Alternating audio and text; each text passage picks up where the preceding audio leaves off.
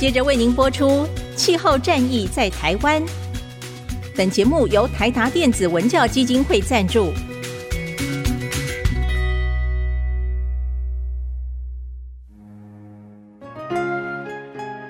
换装一颗 LED 灯，一年减碳七十公斤；喝咖啡使用环保杯，一年减碳四点零一公斤；上班出门前记得把保温电热水瓶的插头给拔掉，一年减碳一百五十七公斤。面对气候战役，对抗地球暖化，可以是个人的事，更需要政府及企业的参与。台达电子文教基金会邀您一同寻找既能提升生活品质，并可大幅提高能源使用效率的提案。欢迎收听《气候战役在台湾》。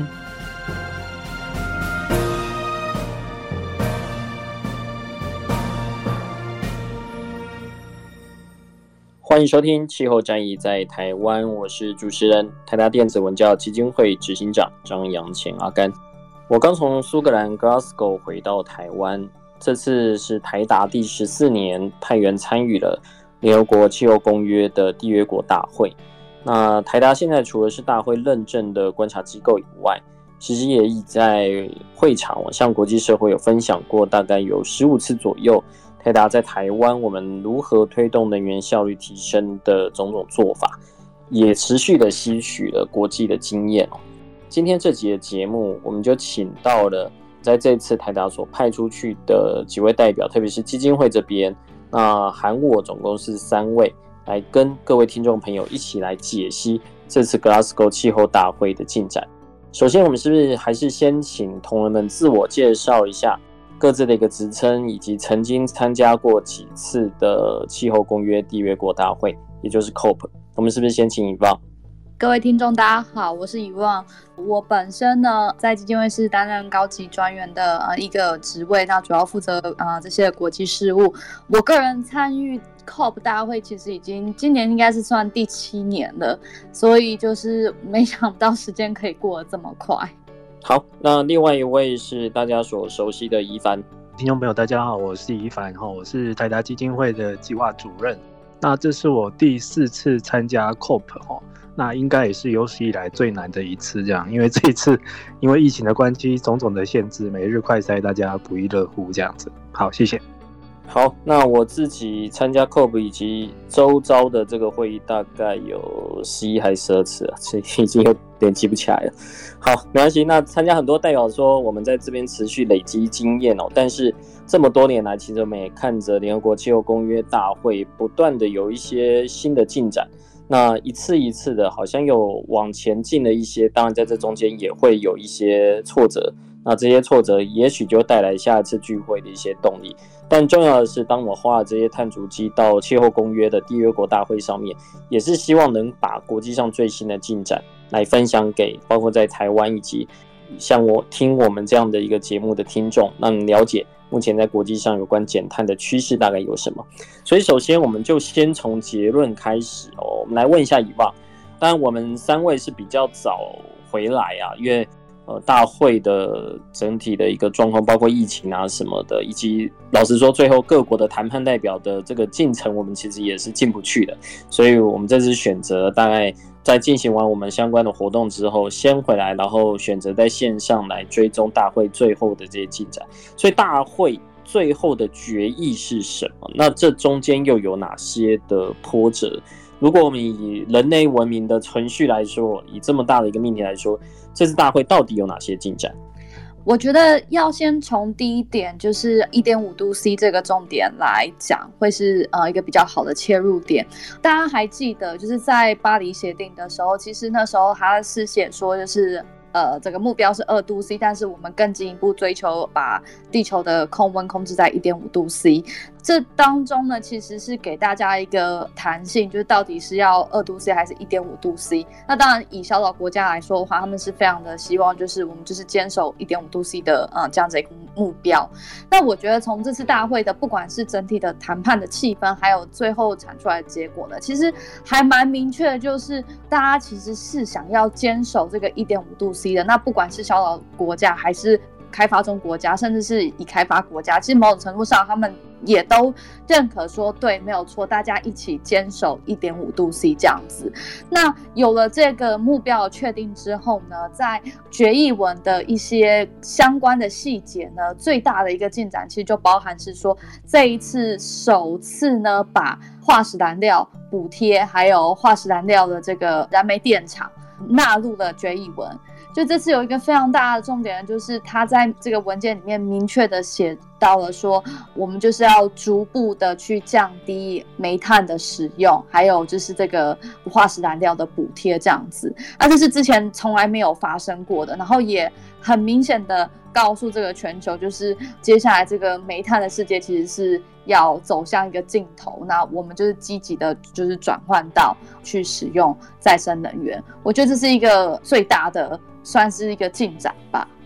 好，我可不可以这样讲哦？因为在巴黎协定当初签订的时候，其实他提到了几点哦。第一个是，呃，当初在很多国家倡议要把一点五度 C，特别是公民团体，呃，把它放了进去。但放进去之后，好像大家有点并不是那么情愿哦。所以，他其实巴黎协定的目标还是两度 C，只是说他希望大家可以共同朝向一点五度 C 去做一个努力。但是，他也交办了呃 IPCC 去做一份报告。就说明两度 C 跟一点五度 C 的一个差别了。那除了这份报告以外，另外还有包括海洋以及冰冻圈这边的一个冲击，以及土地的一个冲击，都要求呃 IPCC 去出相关的一个报告。那在这六年过去，其实这陆陆续续这几份报告都发表了，那也看出了两度 C 跟一点五度 C 中间的呃冲击的一个差别。看起来这样的一个结论也很明确的是在。这次呃，这个大会的主决议文里面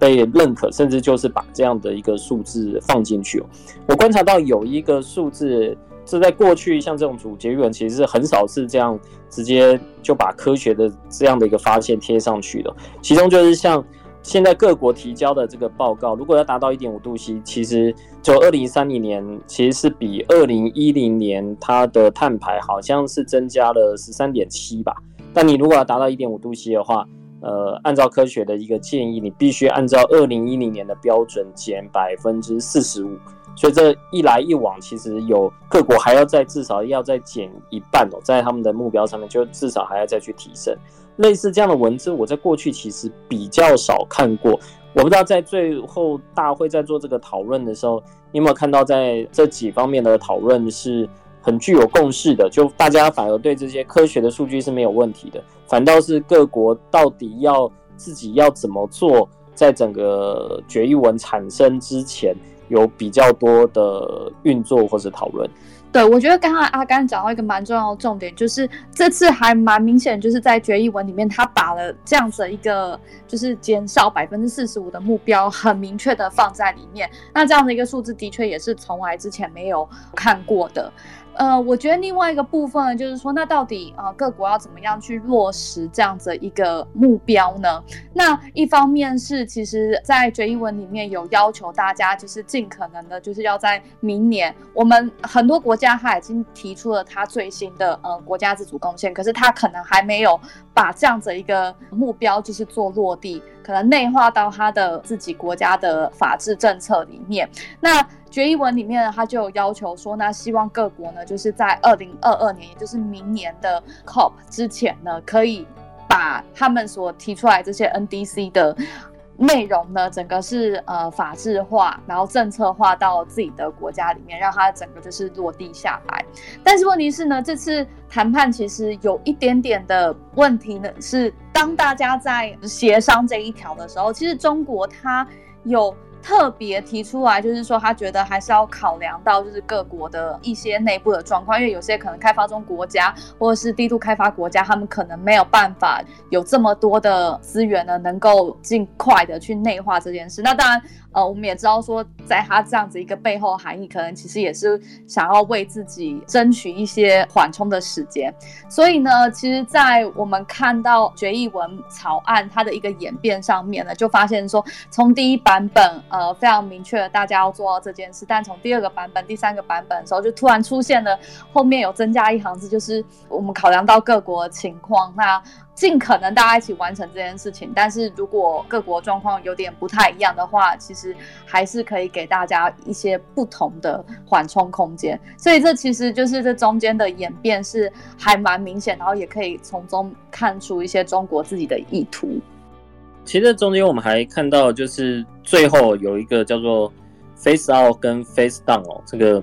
我不知道听众朋友会不觉得这两个到底有没有差别？也就是印度的代表他在最后这一轮谈判的时候，他希望能够把 face out 这改成 face down。我我不知道怎样翻译可能比较好，可能就是从排除。改成削减啊，就是大概差别是在这里。那稍早其实中国大陆跟美国他们其实有发布一个气候公报，在这两周的大会这个期间了。那它其实就是用 face down，也就是逐步削减，特别是指在中国大陆在“十五五”，也就是二零二五年到二零三零年这样的一个计划里面，将逐步减少燃煤这个使用。这也跟目前大陆上。在呃双碳的这个目标，就碳达峰跟这个碳中和，二零六零碳中和这是一致的。所以当印度的代表也提出这个呃这样的一个目标之后，我们看到有一些报道里面有提到，其实大会的主席不想从他的嘴巴里面讲出这句话，对，然后 呃他等于是呃如果说你们要提，你们就提。然后他最后再来做这个决议。我们知道以往，因为我们都有追这个整场，这次大会跟以往不一样的是，它几乎是真人实境秀。你可以看到整个的谈判就在摄影机前面，虽然听不到声音，但就在摄影机前面赤裸裸的这样上演。你们还原一下当时整个现场的一个状况。呃，我觉得就是因为我跟阿甘，其实在整个过程当中呢，就是。整个就是盯着荧幕一直看，那我觉得这是蛮明显的，是因为大会其实原定上呢，他们就是在整个每个国家发言的这个桥段上面呢，他们就是应该要有一些如期进行的状况，但是可能因为私底下不同国家他们有呃一些事情要协调，所以导致就是在那个大会上的场面可以很明显的看到是说中国跟美国就是 John Kerry 代表，然后还有中国的谈判代表就是谢振华。然后他们呢非常密集，就是聚在一起，然后好像私底下要谈的一些什么事情。那当然有时候欧盟的呃谈判代表他们也是会到现场，然后三个巨头呢一起在那边协商一些事情。所以就是这个过程当中呢，就很奇妙的完全被拍下来，然后。那时候，我觉得我们心情应该说，惨惨，这个这些就是排碳大国，他们到底在密谋着什么？就让我们会觉得蛮不安的。那我觉得这是大会最戏剧化的一个桥段，其实就是因为通常进到 closing plenary，就是呃整个最后一个阶段的时候呢，其实。很少会有人在这个阶段里面在对决议文提出一些变动，可是问题是这一次就真的发生了这样子的事情，就是像刚才阿甘所讲的，以印度为主，但是这个联盟里面又有中国、南非这几个国家，他们其实对于减除煤炭这件事情呢，还是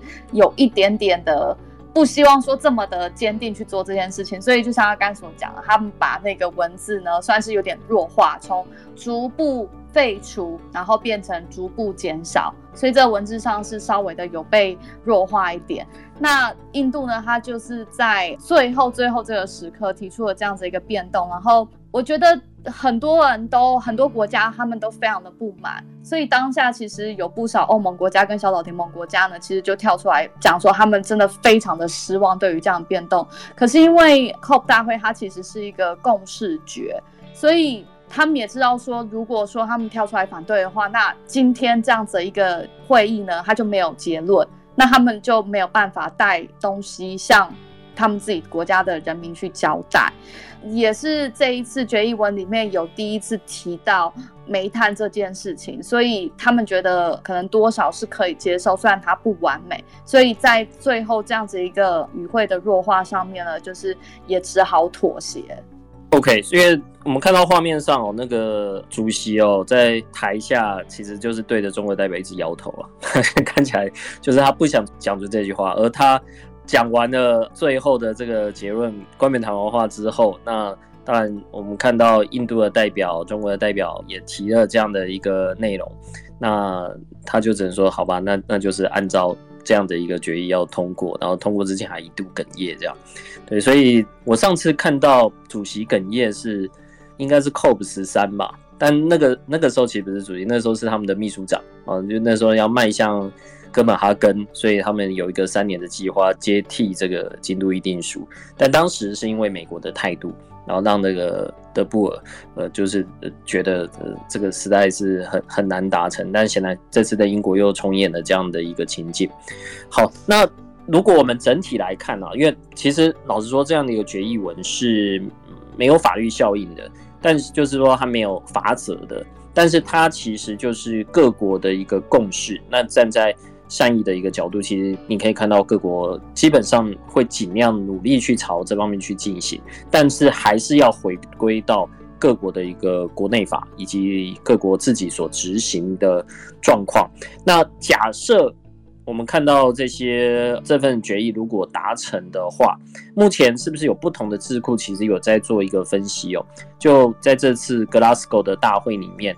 到底可以让全球的降温大概可以降到一个什么样的程度？可以降到一点五度 C 了吗？呃，目前看到各大智库的分析，基本上我觉得最理想、最理想的状况应该是一点八度 C。所以其实这也代表就是说，这一次的协议其实还是真的没有办法。让大家控温在一点五度 C，呃，我觉得这可能也是因为这样子，然后所以其实对于很多的公民团体还有开发中国家，他们其实多少还是蛮不满的，对，所以整体来说就是我们还是需要做很多的事情，然后才有办法达到一点五度 C。是，不过这个已经，如果这六年前同样是制定巴黎协定那个时候的相关的这些谈判者，我看到他们自己在 Twitter 来分享说，他们完全没办法想象，短短的六年就已经会有份协议可以去让。呃，整体的一个降温去朝向现在是一点八度 C 这个方向去做一个努力哦。当然，这实际能不能做到，其实还要看各个层面的一个累积哦。接下来就来请问宜凡了，因为刚刚提到是大会的主角语文，但其实在这两个礼拜里面。有各个不同的组织，从各个不同的一个项目去谈到这种项目的合作，那甚至是共同的一个削减。那里面包含的国家层次，里面包含的投资机构，也包含了私部门。那每个每个加起来哦，比如说是针对甲烷的，它可能就是可以降零点二度。或是如果是针对呃燃煤电厂的金融这方面的一个资助，如果能够中断的话，也许可以降个零点一度。我看到有很多的计算是这样呃叠加起来的。能不能简单的跟听众朋友介绍一下，到底在这两礼拜之内，除了在大会在巴黎协定这个框架上面各国的谈判以外，其他在会场上还有哪些这种合纵联合的这样的一个协议，或者是这样的相关的讨论正在进行？好，哎、欸，我大概初步计算了一下哈，这一次大概两个礼拜内，COP 二十六大概产生了二十个国际倡议，那其中最大宗的就是以燃煤发电为主的，还有跟那个气候金融相关的，还有就是跟低碳交通相关的。那我大致讲一下哈，像燃煤的话，其实刚刚以峰已经提到了，这一次就是决议文里面已经把燃煤这个电力以后会限制住这样子，所以他在两个礼拜内大大小小的倡议蛮多的。跟燃煤相关的，我数了一下，大概四项哦。其中最大的一个，大家应该常听到，就是有四十国它联合宣誓，未来要逐步淘汰煤炭发电的一个共同的声明这样子。然后还包括像第二个礼拜，北欧国家也成立了一个联盟，叫做超越石油天然气联盟。那之后蛮特别的是，像美国、英国跟法国还有德国，有起了一个叫做公正能源转型的一个合作协议哈。它这个也是针对要帮助一些很仰赖燃煤发电国家，要帮他逐步去淘汰这样的电力。以举个例子好了，好像是他们这里面就有一个计划是要准备要提供八十五亿美元的资金给南非哈。其实南非是一个已开发国家，但是南非这个煤炭的电力占它全国百分之九十，非常的夸张这样子。然后其他的话，包括像是气候融资啊，这一次大概也做了大概有四项的协议哈。第一个就是最大的，就是有一个叫做 Glasgow 的近邻金融的联盟，哈，大概有全世界有四百五十家的企业，还有四十五个国家有加入，可能未来会有一百三十兆美元的资金会转向低碳的资金过去这样子，然后再来像是美国跟欧盟也有批准了五个基础建设的一个发展原则这样子，然后跟台湾有点相关的是，美国跟欧盟有一个叫钢铁关税的协议哈，这里以后以后可能就会针对比较高排放的钢铁的制品，会去限制它的进口这样子，然后剩下的包括还有二十五个国家有去承诺未来，呃，明年开始也会终止海外的化石燃料的投资这样子。这个跟之前中国宣布有点不再投资海外燃煤电厂，这个是蛮异曲同工之妙这样子。然后台湾这边大家蛮关心的一个是像低碳交通方面的相关的倡议，这一次我大概抓了一下，也有四项哦是相关的，包括就是有。呃，十一家的国际车厂有承诺，二零四零年要停售燃油车哈，以后可能大家要买也买不到了，因为最快二零三五年，然后最慢二零四零年，这十一个大车厂就全部都不做也不卖了。然后还有像是零排放的运具协议，还有包括像航空业有一个国际航空业的气候企图联盟哈，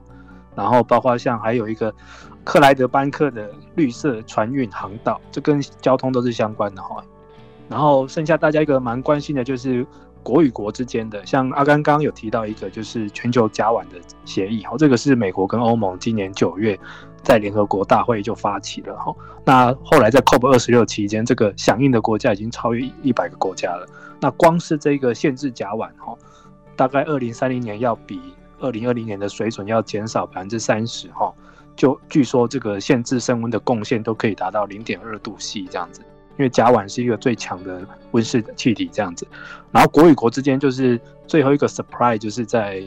会议快要结束之前哦，之前没有带互动的这个中美两大国发表了一个联合协议，就是未来十年他们会在气候方面会有相关积极的去合作这样子。那这个蛮微妙的哈，因为刚刚讲到那个全球甲烷协议哈，中国没有加入啊，它是全球一个蛮大的甲烷的排放国，但是之后的。中美的联合倡议里面，他们里面有写到，未来会就这个去削减甲烷的排放会去做合作，就是有点像是软性的先妥协了。就是他虽然没有加入上一个甲烷倡议，但是下一个中美合作这边他有承诺，未来好了，我们会试试看这样子。然后其他包括像是台达基金会很关心的这个能源效率节能的东西哈，它这个 ETC 就是能源转型委员会。跟有一个叫做全球人类与地球能源联盟哈 GEAPP，它成立了一个伙伴，就是要在二零三零年要把全球的主要四种的一些电子设备哈，包括像照明、冷却还有电机、马达这些能源效率要提升一倍，这个也是一个蛮大的倡议哈。然后其他包括各行各业的倡议啊，这个老实说数都数不完，如果要认真数的话，应该会超过二十项哈，包括像是。服装跟时尚产业的，他们有说要整体要签一个宪章哦，那会宣示二零五零年达到碳中和，二零三零年就要先减半，然后包括还有四十二个国家的医疗体系也要落实，要去温室气体要减半这样子，然后包括连教育产业都有一个叫做国家气候教育承诺。好，我先说到这边，因为时间不够哦，因为讲这二十个大概就花一个小时。真的吗？我还在等你讲旅游业的。所以其实各行各业在这一次呃 COP 期间，其实不同的这个串联哦，然后以 section 这个方式来去做呃这方面努力。其实这个跟国家层次哦来谈，跟以往有蛮大的一个不同哦。呃，我自己的观察，或许等一下一凡跟一凡我们可以共同来讨论哦。其实这个是当初哥本哈根协定算失败之后哦，就是。大家发现，光靠国家来讨论其实不太行，那可能，呃，要由下而上，所以不论是从 private center，不论是从呃城市，那或者是这种大的行业主，然后彼此来做个讨论，渐渐把它往上堆砌哦，那也促成了后来整体一个巴黎协定谈成的一个关键哦，就是由下而上，不做这种罚则式的，呃，去用国家去要求你要减多少。而是大家来往上堆一堆，看看我们可以共同努力，可以减到多少，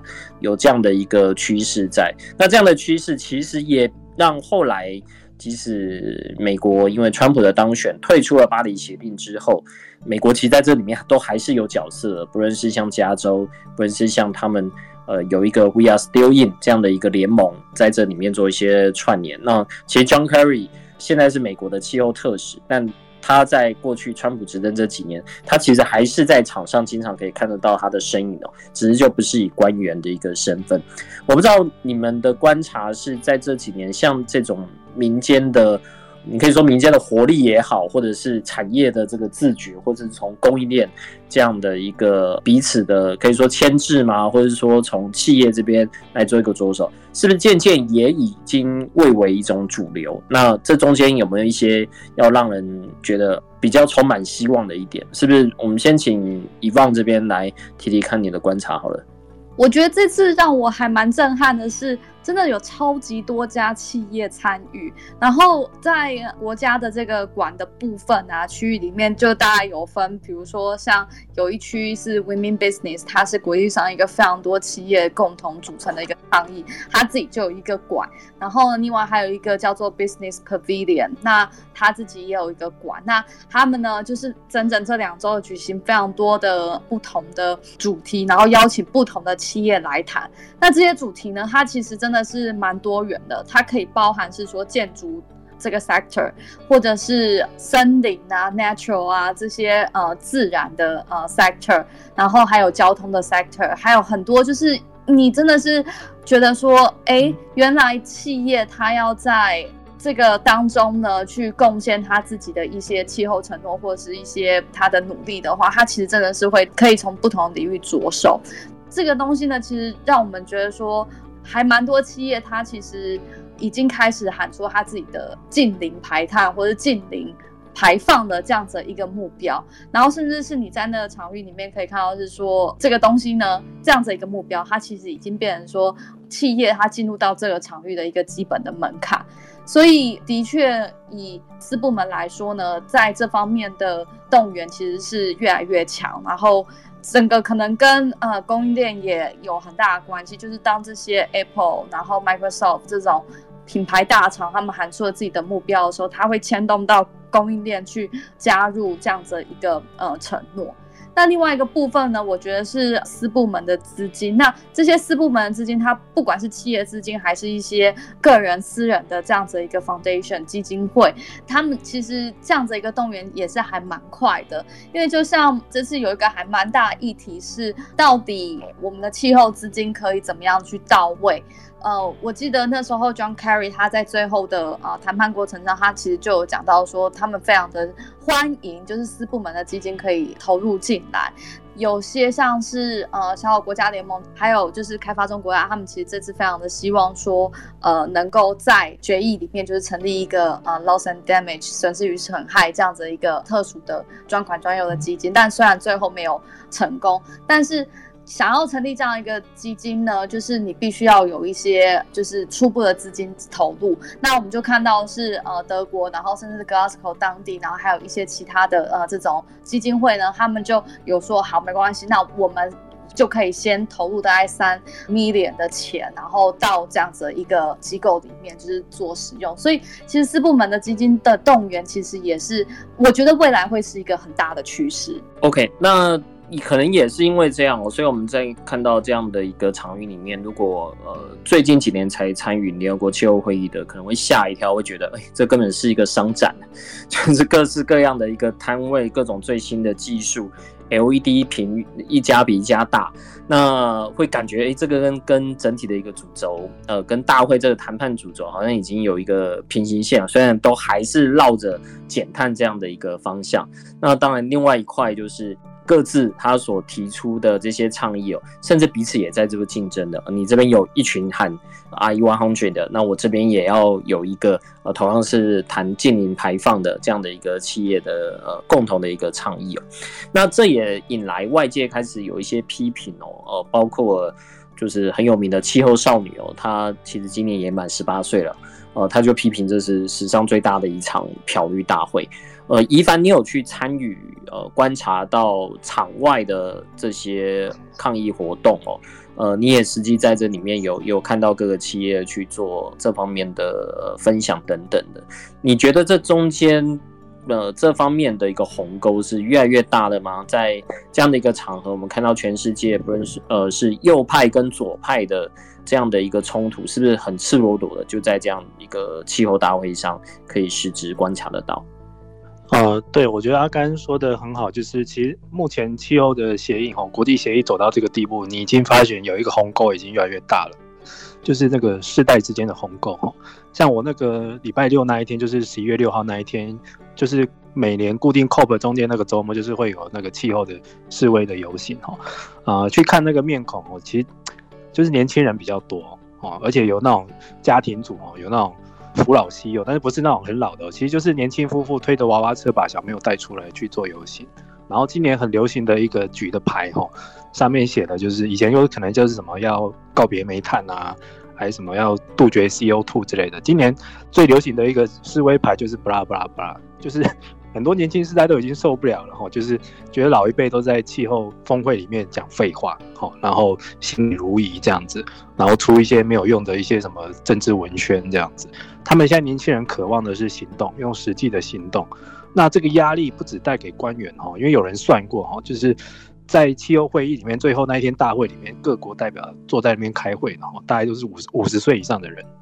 那但是在外面抗议的是二三十岁的。所以这之间大家的这个对气候行动的期待落差已经是非常明显了。所以今年这个 COP 二十六虽然对我们来说可能是一个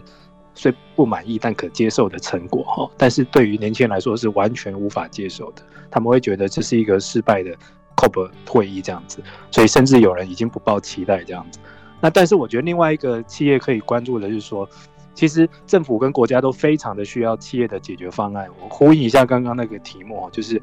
像我这次逛了一些国家馆哦，像我去看那个日本馆，根本是一个企业的解决方案的一个商业展这样的。他们日本这次主打的是氢能，所以很多氢能方案那个一定不是日本国家做，一定是企业做的方案。然后包括像我去看那个丹麦馆，丹麦馆的那个板子上哦，就是他们的那个展展示板上面就直接写了，他们国内有很多企业都可以提供这种低碳解决方案这样子。就直接写在国家馆里面这样子。那对年轻人来说，可能未来不管他们对于这个社会或者是气候行动再怎么不满，他们要去选择就业或者是选择要去付出自己的专业的时候，可能未来他们一定会非常看重这一家企业它本身的一个关于气候方面的一个宣誓跟因应的准备，甚至于说他们在。这个全球有没有去落实他们的环境责任跟企业公民的一个理念？这样子，我觉得这个已经是未来企业已经是无法去躲避了。不管你是是为了要应付政府的法规的要求去做气候行动，还是为了未来要吸引人才，甚至于说你要让你自己的产品去转型、去创新，你都是不得不做的。吼，那可以想想看，这一次 COP 二十六之后，他如果确定了历史上第一个产出了一个未来会主角化石燃料的这样的一个联合国的文件，吼。那现在跟化石燃料相关的这个产业，未来还有没有前途？能不能吸引年轻人，都是大家要注意的。好，我想这基本上已经是。必然的一个潮流，甚至我们可以说，煤炭在这一次的大会里面已经被宣布死刑了，因为看起来国际的资金不会再进去，但少数国家可能还留着。像刚才宜帆有提到这个呃削减煤炭的这样的一个资金组成里面，其实有三大家目前主要的还在资助中国大陆这个燃煤电厂新建的，这个其实是不含在这里面的。但是同步的在海外的这一块，就是中国大陆以外的这个燃煤电厂。我记得有看到一个报告，好像在这次会议里面，大概总共削减了有八十吉瓦以上。对，所以看到资金整体的一个流动，你会知道说，呃，接下来在整个资本主义市场，它会怎么去看待能源转型这件事情。但反过来说，如果按照这个世代，也不一定是左派右派啊。以世代来说，你想想看，联合国气候公约签到现在。呃，也已经二十九年了哦。那你如果出生到现在，大概也二十九岁了。这二十九年来，好像大家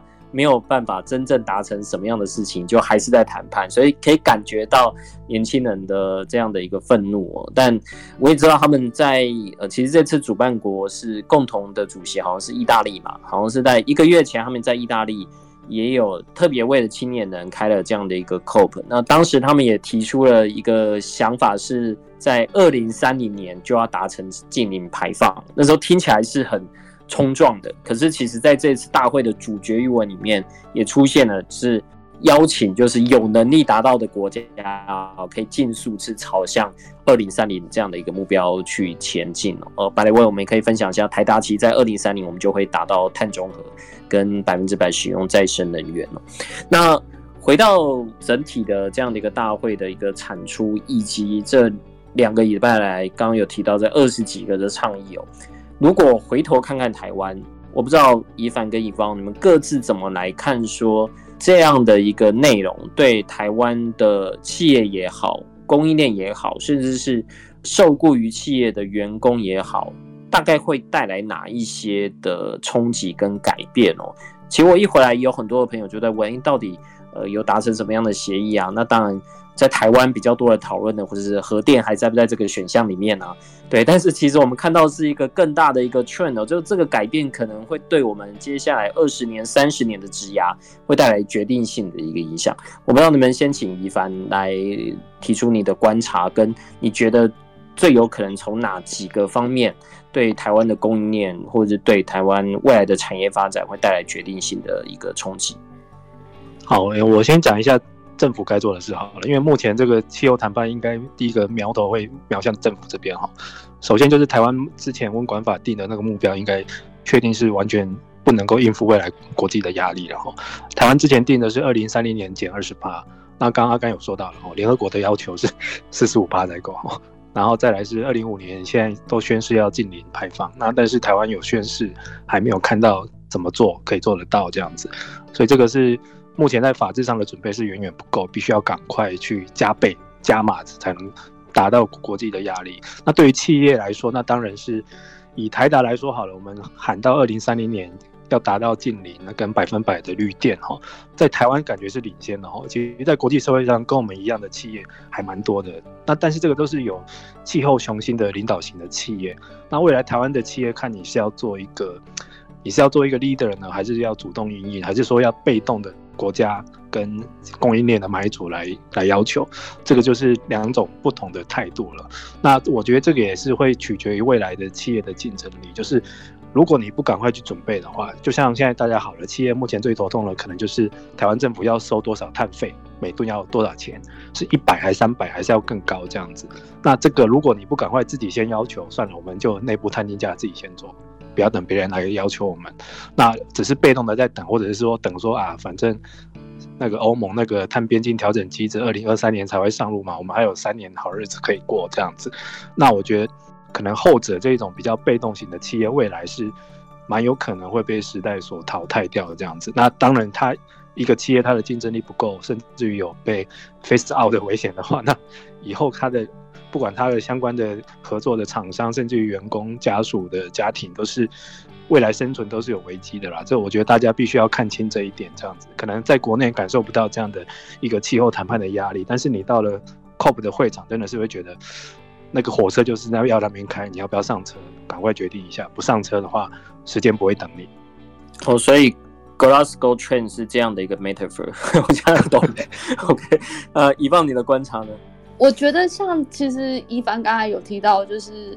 我觉得会有国际上有一阵的这样子一个涟漪跟效应啊，就是大家可能还想说，哇，欧盟的碳关税边境这个机制，二零二三年起来，但是殊不知呢，其实这一次呢，欧盟跟美国呢，他们自己已经有开始在谈说，好，那美国是不是要也要设定这样子一个碳关税的机制，然后特别是针对钢铁啊、铝啊这些高。排放的呃大户呢去做一些呃就是课税的这样的一个机制，当然它还没有形成，我们还不知道它是怎么样。但是当美国跟欧盟都已经有这样子的一个意图要去做这件事的话，这势必会影响到其他国家，可能也会采取像这样子一个类似的状况。所以如果这样子一个蝴蝶效应，它是接下来在国际上。半型的话，那其实台湾企业其实真的要开始紧张了，就是它不会只是欧盟的一方去做这件事，它会是大家一起来做这件事情，所以真的是及早准备还是比较好的。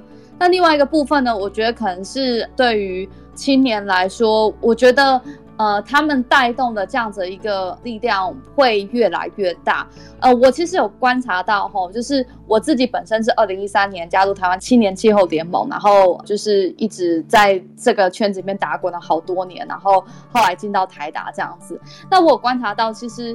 不管是政府还是整个气候谈判，他们对于青年的这样子一个重视程度呢，其实是有越来越明显的。像现在大家其实很多。在 even 是政府自己内部的一些咨询会议呢，也都会邀请青年气候联盟他们来提供一些政策建言这样子。呃，更别论就是其实大会像这次奥巴马他就特别的去跟青年的朋友们见面，然后呃，每年其实，在 COP 呢也会有一些场合，就是提供给青年团体的人去做一些发言这样子。所以我觉得这股动能其实是有越来越强大，然后这也是一件好事啦，因为可能。当我们年纪都非常大的时候，可能我们不太能够去接受改变。但是，呃，如果我们没有办法做到这件事的话，其实让青年来带动我们一起去做这件事，是一件好的趋势。听乙方这样讲，我突然觉得历史上好像我印象中啊，华航钢汽车烈士好像都二十五岁以下。对，真的是要靠青年哦才会去。带来这样的一些革命跟冲击哦。那当然讲到青年也也提到我们下一代哦。那个一凡有两个女儿，一凡有个女儿，我有两个女儿，但我跟我女儿关系不太好，所以你们可以谈谈看，觉得在这次的呃整体的一个气候谈判，或是说联合国气候公约这样的一个谈判框架，对于你们的小孩来说，对于下一代来说，它是不是？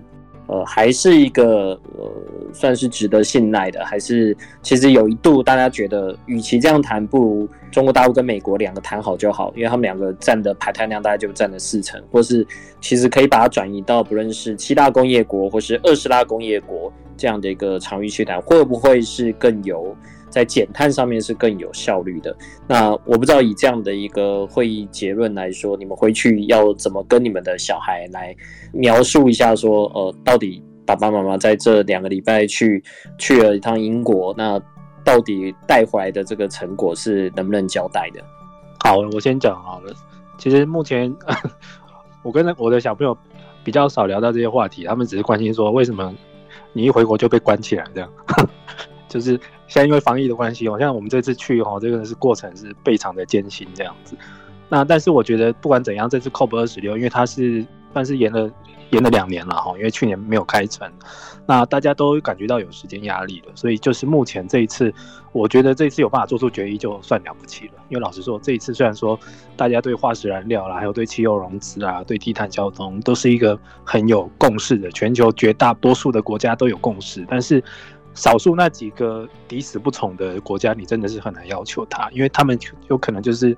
天生就有化石燃料的宝库在自己家后院，那不开发真的是很说不过去。那我觉得不管怎样，全球往这个方向去走，往低碳这个方向去走，这个大势是确定的，只是说我们有没有时间去来得及去达到一点五度 C？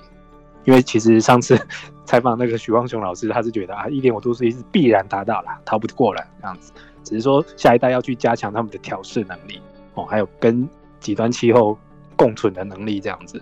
那我觉得这次可能或许来说，对一些环保团体来说是一个无法接受的结果，但是我觉得已经算是难能可贵了。大家想想看哦，就是之前在会前还有人觉得干脆不要办，因为真的是防疫的东西很难说得准。包括我们在会议期间的时候，也传出有很多国代表都中标了，都确诊了这样子。所以这个时候还能开，就已经是一种。还不错的宣誓了，那再来就是有最后有达成一个协议，我觉得对未来世代也算有个交代了。只是我们再看看之后的 COP 能不能大家各国再做出更强力的宣誓。好，那一放呢？你小孩是里面最小的，而且你还打算生第二胎，所以这个受到的一个冲击可能是更大。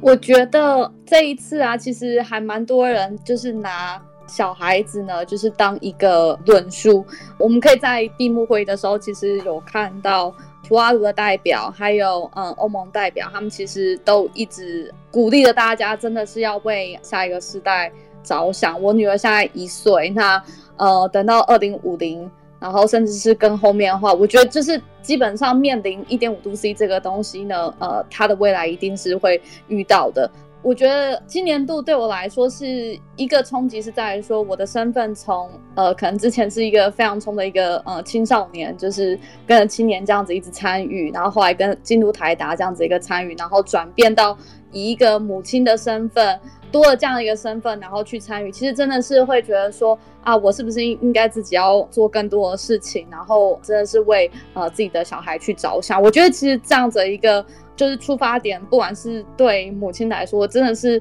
会是一个很大的一个，真的要 push 自己做更多的一个动力啦。对，呃，整体来说，我觉得大家都觉得这一次的谈判成果是它不是最完美的，但是可以接受。可是我觉得很大的一个重点是，虽然我们有了这样子一个纸本上的就是文字，但是最重要的是各国它究竟会不会落实？那这一个部分呢，过程当中的监督呢，其实就非常需要公民社会或者是企业的一些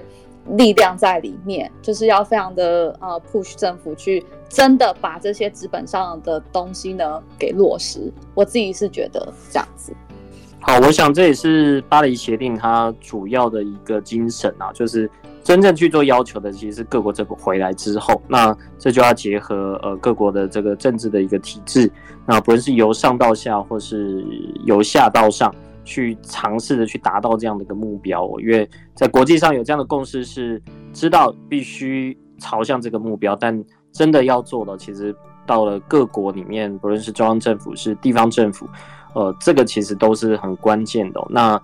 近年来兴起的这样 PPP 的一个机制哦，如何能把更多的国际资金引进来来做这方面的一个转换改变？我想这个应该会是接下来国家的当务之急哦。当然，同步的我们也知道了，呃，有许多的这些改变，过去是可能无法想象的哦。就大概十年前，你可能也没办法想象太阳能的价格是这样子，你可能也没办法想象十年后电动车基本上它价格可能跟现在的这个燃油车。是差不多的，甚至会更便宜，因为电池的价格不断在做一个下降。那这样的一个改变哦，就是在我们这个时代会发生。所以其实我们正在目睹的一个能源转型，你可以说是第四次工业革命也好，或是这基本上应该会在人类的文明发展史上留下非常重要的一笔哦。当然也必然要留下这么一笔，要不然的话。我们要面临的其实是气候紧急状态下人道危机的一个发生。今天非常谢谢两位同仁的一个参与。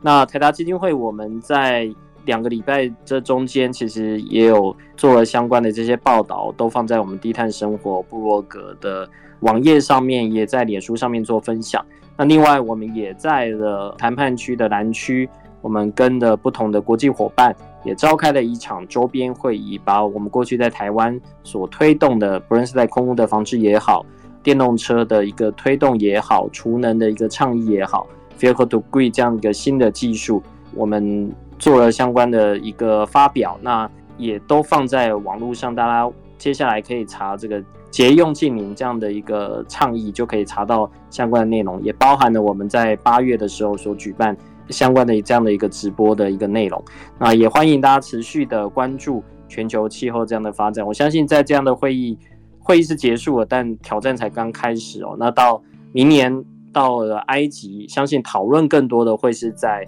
呃 loss and damage 这一块，就是我们现在全力主升一点五度，但是过去已经升了这一点一度，这个账该怎么算哦？现在。呃，有更多的国家，他们提出了他们的一个想法，我相信这会是下一轮的一个论战。气候战役在台湾这集的节目就进行到这边，也谢谢大家的收听，我们下一集见。以上节目由台达电子文教基金会独家赞助播出，台达电子文教基金会邀您一起环保节能爱地球。